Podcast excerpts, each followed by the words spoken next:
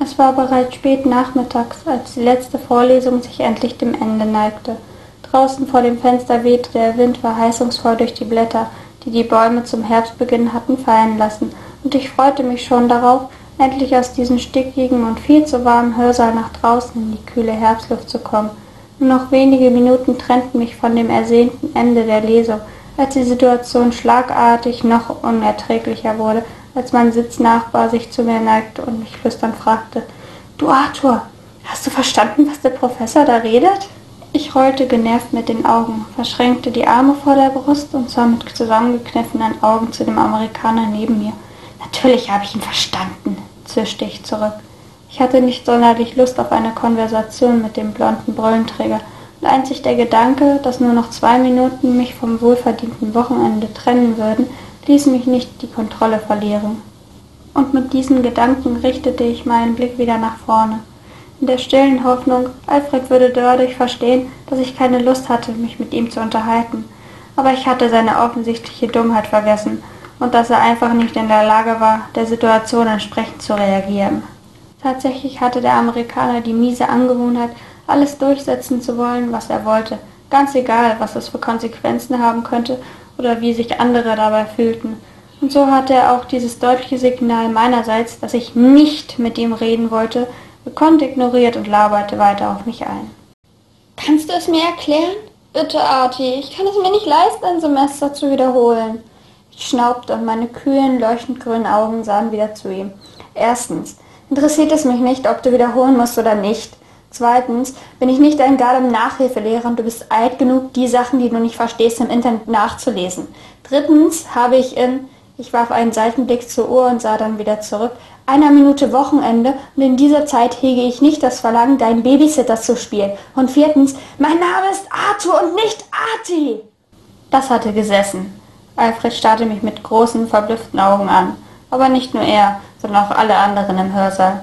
Es dauerte einige Minuten, bis ich schließlich realisierte, dass ich nicht mehr saß, sondern stand, die Hände auf den Tisch geschlagen und den letzten Satz laut ausgeschrien hatte. Alfred hatte es also geschafft, mich so lange mit diesem lächerlichen Spitznamen zu nerven, dass ich schließlich die Kontrolle verloren hatte. Na herzlichen Glückwunsch auch.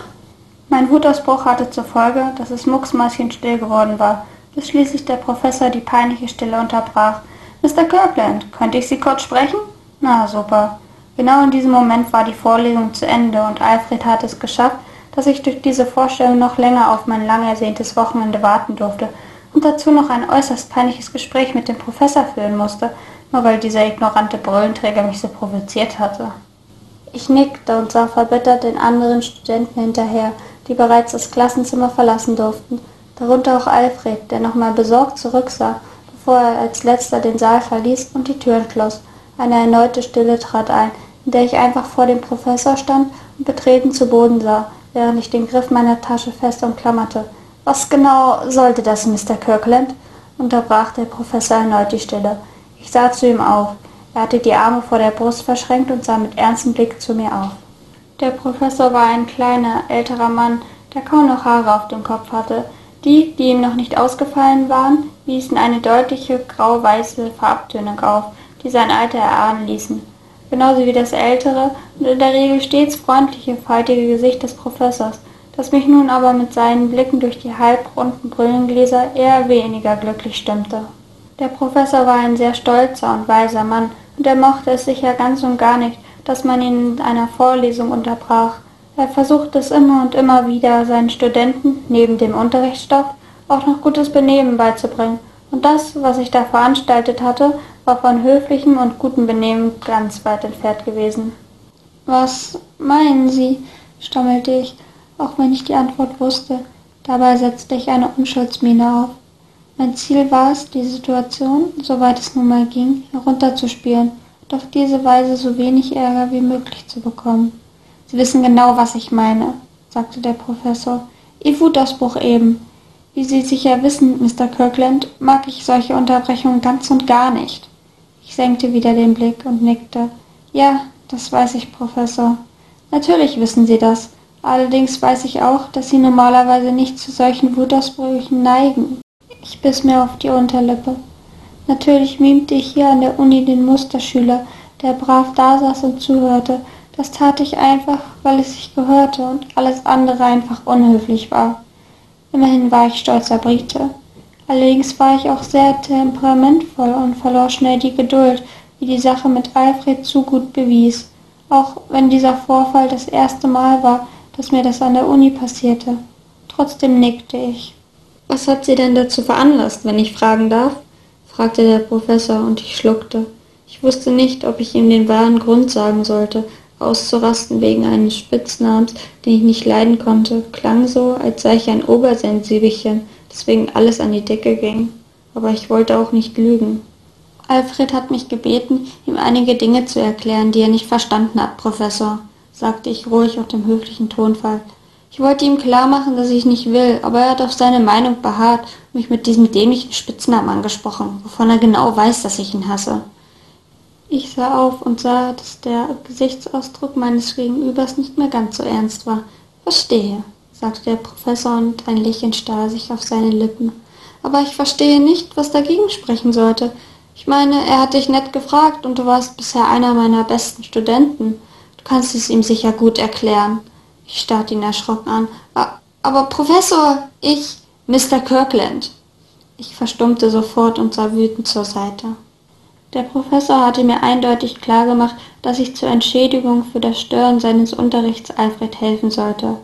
Also hatte ich keine andere Wahl, als dem nachzugehen, auch wenn sich alles in mir dagegen sträubte. Ich mochte es nicht, was mit anderen zu unternehmen, und erst recht nicht mit Alfred. Ich hatte mich auf ein ruhiges Wochenende zu Hause gefreut. Nur ich, meine Bücher und das flackernde Feuer im Kamin. Und jetzt das. Na, klasse. Der Professor musterte mich noch kurz. Dann nahm er seine Tasche vom Pult und klopfte mir auf die Schulter. Ein wenig Gesellschaft am Wochenende wird Ihnen sicher gut tun. Und mit diesen Worten verließ er den Raum. Ich sah ihm nach und konnte nicht verstehen, was er damit meinte. Für mich würde das das schlimmste Wochenende meines Lebens werden. Okay, vielleicht nicht das schlimmste. Ich seufzte tief und verließ dann ebenfalls den Saal. Vor der Tür wartete dann auch schon die Ursache allen Übels auf mich. Alfred. Ach, da bist du ja, sagte der Blonde besorgt und ging neben mir. Und was hat der Professor gesagt? Hat er dich angeschrien? Wenn ja, tut es mir leid. Es war meine Schuld und.